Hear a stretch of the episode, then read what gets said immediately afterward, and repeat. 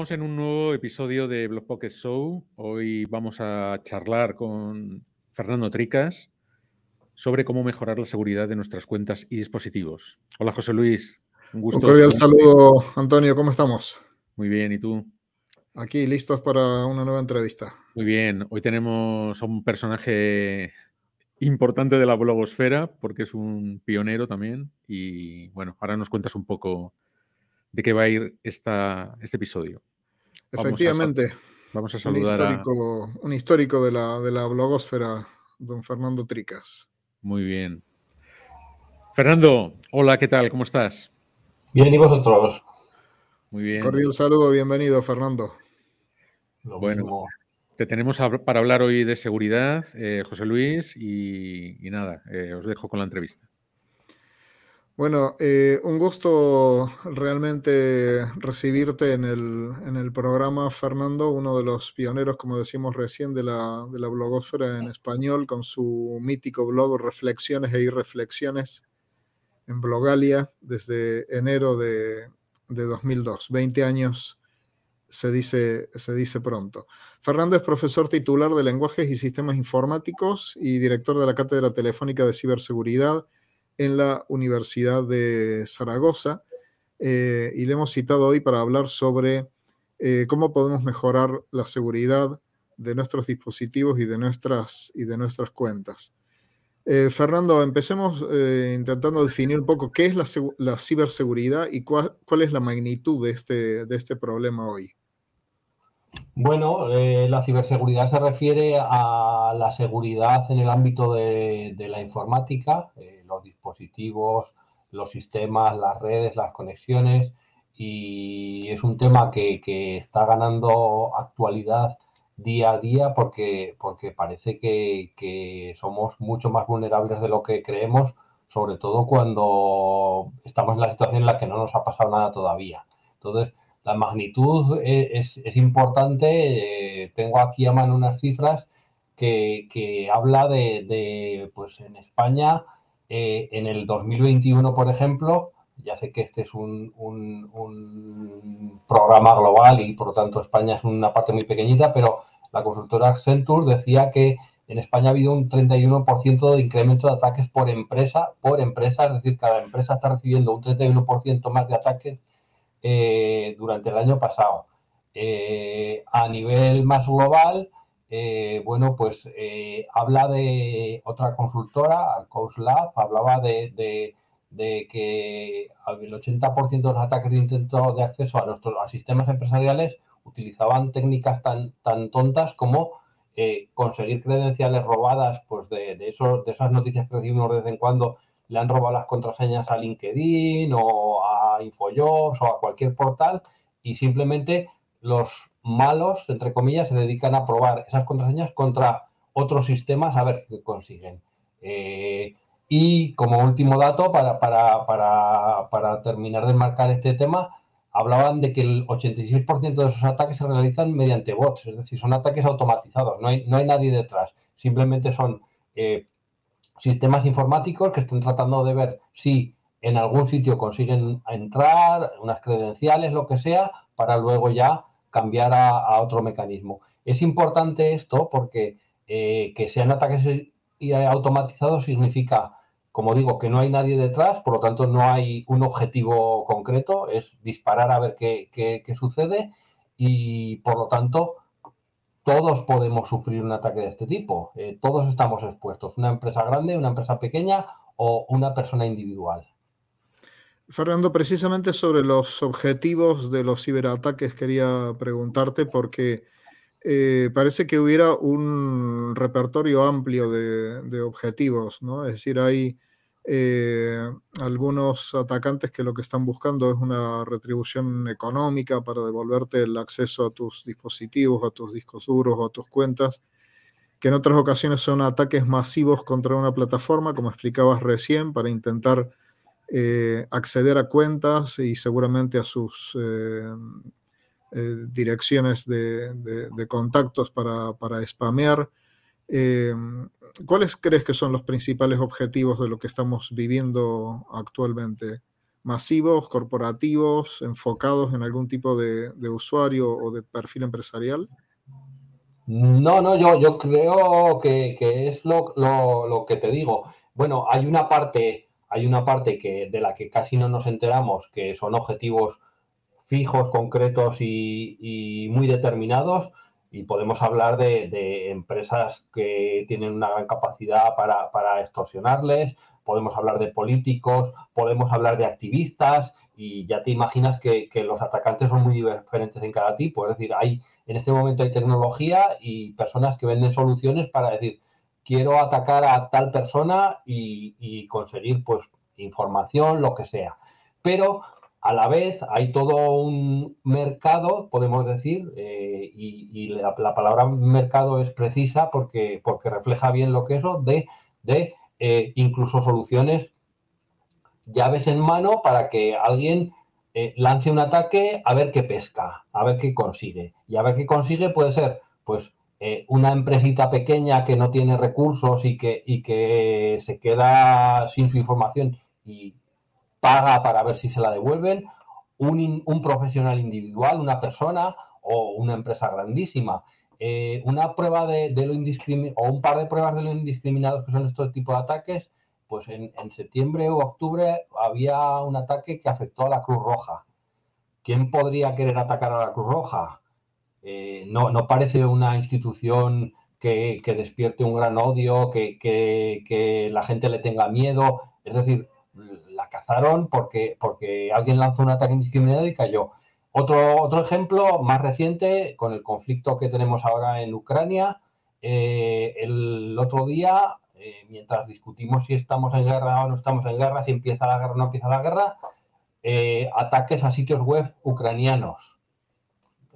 No se sabe de, de dónde vienen, pero desde luego han afectado a las páginas web del gobierno, pero también a las empresas. Nuevamente, eh, sin mucha discriminación. Simplemente, en este caso, probablemente la intención es propagandística, hacer ruido, eh, pero eh, para mí, desde en este momento, lo que le puede afectar a una persona normal como nosotros es ese disparar a ver, a ver qué, suena. Los, más mayores se acordarán de los años 2000 o así, que de vez en cuando salía un virus que decían, un virus que ha infectado un montón de ordenadores, que ha, eso, si recordáis, en un momento dado dejó de ocurrir.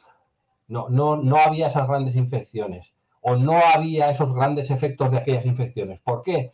Porque pasó a ser un, número, un conjunto de ataques de, de, bajo nivel. Simplemente infectaban nuestro computador y se quedaban durmientes esperando a recibir órdenes. Que si la libreta de direcciones, como decías, que si un sitio para albergar phishing, que si un ataque de negación de servicio, pero a nosotros no nos afectaba, con lo cual estábamos, bueno, pues despreocupados algo que fuéramos el objetivo.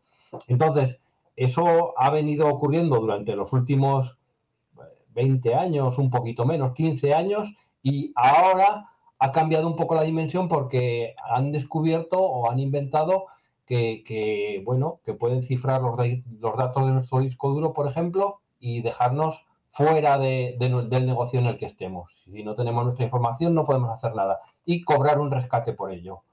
Fíjate que, eh, nuevamente se trata en muchos casos de ataques, ya digo, indiscriminados, a ver qué pescan, y muy parecido a las técnicas del spam. Si mandas un ataque a 10.000, un millón de computadoras y secuestras unas poquitas y algunas de esas poquitas te pagan, pues a lo mejor puedes vivir de eso. ¿Qué respuestas, eh, Fernando, institucionales, corporativas o políticas ha implementado frente a estos desafíos de la, ciberseguridad? ¿Esto es un sálvese quien pueda a título particular y a título empresarial, institucional? ¿O como sociedad tenemos algún tipo de respuesta coordinada ante, ante el desafío de la, ciberseguridad? Hay, hay, respuesta, hay respuesta. De hecho, eh, lo que están haciendo nuestros responsables eh, que luchan contra este tipo de, mecanismos es, pues, por ejemplo, instalar una serie de sondas, eh, un programita informático en, todos los sitios que pueden, que están escuchando la red y viendo lo que sucede. De manera que no es infrecuente que un día una empresa, una organización, reciba una llamada de alguien que le dice, oye, mira que desde tu red estamos recibiendo este ataque. Eh, también hay iniciativas regulatorias. Eh, vuelvo a hablar del caso de España, que es el que tenemos más cerca, pero, por ejemplo, a nivel de administración se publicó ya hace unos años el Esquema Nacional de Seguridad. Las administraciones están obligadas a seguir ciertos procedimientos de seguridad para, bueno, pues aligerar el problema. Esa misma ley recientemente o una muy parecida se ha trasladado al ámbito de las empresas privadas, las empresas no públicas, en las que también se les obliga, sobre todo a las que tienen determinados niveles de, eh, acceso a recursos importantes, podemos pensar en electricidad, eh, comunicaciones, etcétera, etcétera, a también tener eh, unos ciertos mecanismos de defensa, de protección de, la información. Y bueno, a nivel de público en general, pues por ejemplo, el Instituto Nacional de Tecnologías de la Comunicación, el, perdón, el Instituto Nacional de, de, que se ocupa de estos temas, el INCIBE, eh, tiene incluso una línea de ayuda con un número de teléfono, el 017, en el que eh, cualquier persona puede llamar y, contar su problema y bueno, pues como un servicio de ayuda de, cualquier empresa, le dicen qué puede hacer ante un incidente de seguridad o algún problema con el que se encuentre. Es decir, hay una cierta, cierta eh, protección. También es cierto que he hablado de regulación y por ahora no estamos viendo demasiadas sanciones ni, demasiadas, ni demasiada presión para que esas leyes se apliquen hasta sus últimas consecuencias, lo que significa que en este caso eh, la seguridad y los ataques van por un sitio, la regulación se ha implantado para tratar de aligerar el problema, pero eh, una empresa hasta ahora puede vivir razonablemente bien sin eh, estar demasiado preocupada por eso. Eh, lo que no le tiene que impedir estar preocupada por, porque ya digo, los ataques ocurren. A, mí me gusta decir, y, algunos podéis pensar que es una exageración, que hay dos tipos de empresas. Las que han sufrido un ataque informático y las que han sufrido un ataque informático y no lo saben. Es decir, eh, es muy probable que si buscamos en Internet, en los sitios oportunos, credenciales de nuestros propios accesos a la red, nos encontremos con que ya existen, ya, ya, y, no, y no por nuestra culpa, sino porque se los han robado a alguien. Y bueno, pues eh, eso tenemos que tener un poquito de cuidado. Precisamente sobre esto quería preguntarte, eh, Fernando, a título individual como, como usuarios de, de la red, eh, lo que da título a este episodio de Blog Pocket Show, ¿cómo podemos mejorar la seguridad de nuestros dispositivos y de nuestras cuentas? Bueno, eh, la primera recomendación que, se hace siempre a nivel personal, a nivel individual, eh, bueno, hay, media docena de consejos que yo siempre doy y que si te parece voy, a ir diciendo.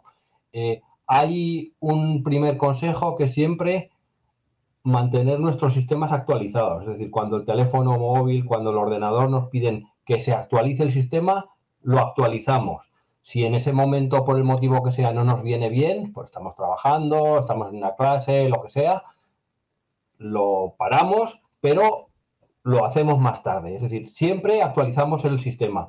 Una, una, una cosa que, que hay que decir es que la mayoría de estos ataques indiscriminados aprovechan vulnerabilidades que se conocen desde hace tiempo y que están resueltas. Es decir, si hubiéramos actualizado nuestro sistema y lo tuviéramos adecuadamente configurado, no nos afectarían porque están resueltas. Eh, la segunda tiene que ver con lo mismo, igual que el sistema operativo actualizado y al día, los programas que van instalados en nuestro dispositivo también actualizados y al día. Eh, siempre instalamos los, los, programas desde fuentes confiables y oficiales. Eh, esa idea que tenemos de me lo descargo de aquí, que así me ahorro unos euros, que es más barato, me, no, porque el que regala un software que normalmente es de pago, puede ser que nos lo regale con algún eh, regalo añadido, con, con, alguna cosa que le conviene a él y no a nosotros. Un caballo de Troya. Exactamente. Por lo tanto, actualizar nuestros programas eh, y eh, hacerlo, instalarlos y, actualizarlos de fuentes oficiales, desde proveedores oficiales.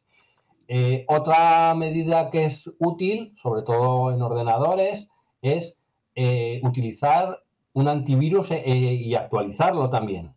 Con un aviso, el antivirus siempre resuelve eh, conoce los virus de ayer. Los de hoy los están trabajando. Eh, eso significa que el antivirus nos protege de todo lo que se sabía hasta ayer que era peligroso, pero no de lo que haya aparecido hoy nuevo y seguro que aparece algo nuevo hoy. Entonces, eh, instalar un antivirus, actualizarlo, dejarle actuar, etcétera, etcétera. Y como digo que el antivirus conoce los problemas de ayer, pero no los de hoy, extremar la prudencia. Es decir, si un sitio no parece confiable, si es sospechoso, si me ofrece algo que, probablemente no, no, no, está de acuerdo a lo que eh, podría esperarse, pues a lo mejor desconfiar. El otro día leía, lo, lo puse en Twitter, el otro día leía que un tercio de los sitios de phishing desaparecen en 24 horas. Es decir, si recibimos un mensaje que nos parece sospechoso y esperamos 24 horas, ya tenemos una cierta seguridad. Eh, fijaros que también lo mismo se puede decir de, cualquier cosa que nos pase. Si tenemos dudas, tenemos el buscador para poner unas cuantas palabras y ver si eso es cierto o no es cierto, si, si es legítimo o no es legítimo preguntar a, conocidos, preguntar a expertos, preguntar a profesionales, etcétera, etcétera. Eh, otro consejo que, me parece muy importante es hacer copias de seguridad. Las copias de seguridad eh, nos protegen frente a no solo incidentes eh, porque nos atacan los malos, sino también un incendio, una inundación, cualquier cosa que nos puede pasar a cualquiera en casa. Entonces, si hacemos copias de seguridad y tenemos cualquier problema con nuestros datos, podemos restaurarlas. Cuidado con las copias de seguridad porque si nunca verificamos esas copias, si nunca comprobamos que efectivamente funcionan, podemos encontrarnos con que no sirven para nada, que las hemos hecho mal, que no funcionaba correctamente, etcétera, etcétera. Y otro consejo más que, que, a mí me gusta dar es cuidado con las contraseñas. Escuchamos siempre, contraseñas diferentes en sitios diferentes. ¿Por qué? Porque si tenemos la misma en muchos sitios, tenemos muchas posibilidades de que en alguno de ellos la roben y accedan a todos nuestros activos digitales. Por tanto, contraseñas diferentes. Eh, el consejo importante con las contraseñas, si solo tenéis que seguir uno, contraseñas largas. Largas, 12, 15 caracteres, más caracteres. Si además queréis que sean mejores contraseñas, pues que tengan caracteres diferentes de las letras alfabéticas, números, símbolos, etcétera, etcétera. Y como la respuesta inmediata cuando se dice esto es, pero ¿cómo me voy a aprender todas esas contraseñas? Bueno, pues utilizar un programa gestor de contraseñas. Eh, en ese caso, las tenemos almacenadas en nuestro teléfono, en el ordenador, donde sea, y no solo podemos tener eh, contraseñas muy complejas, sino que además le podemos decir al programa que se las invente él, que seguramente las va a hacer mejores que las que hagamos nosotros. Entonces, contraseñas diferentes, largas y para quitarnos el problema de cómo gestiono eso, pues utilizar un programa de gestión de contraseñas. La doble eh, verificación, eh, Fernando, se está imponiendo en muchos sitios también, ¿verdad? Efectivamente, la, doble, el, múltiple factor de identificación no, es básicamente la idea de eh, una contraseña es algo que conocemos y que alguien más puede conocer. Y el doble factor es que además de esa contraseña, pues nos envían un mensaje a un dispositivo, a una cuenta de correo, a cualquier otra cosa. Claro, para el atacante conseguir las credenciales puede ser posible y robarnos el dispositivo también, pero las dos cosas a la vez es un poco más complicado. Eh, con además la ventaja que si nosotros perdemos el dispositivo, nos damos cuenta rápidamente y podemos actuar. Cuando nos roban una contraseña es un poco más complicado, pero hasta donde, hasta donde sabemos, en cuanto perdemos el teléfono, pues nos ponemos muy nerviosos y empezamos a actuar rápidamente. Entonces, eh, efectivamente, el doble factor es, un, es una herramienta interesante y además, como dices, bueno, pues algunos proveedores lo están activando casi, de hecho, algunos obligatoriamente y otros eh, aleatoriamente de vez en cuando nos hacen esa prueba del segundo factor si eh, nos estamos conectando desde un sitio diferente o estamos teniendo patrones de comportamiento diferentes. esa sería también parte de, la respuesta por parte de los proveedores. Ellos toman mucho cuidado, se toman muy en serio estos temas y, bueno, pues eh, hacen análisis de comportamiento, eh, eh, análisis de qué compramos habitualmente y cuando, nos, cuando hacemos algo diferente, pues nos bloquean o nos avisan. puede ser en algunas ocasiones una molestia para nosotros, porque a quien no le ha pasado que estaba en el extranjero y de pronto le han bloqueado la tarjeta.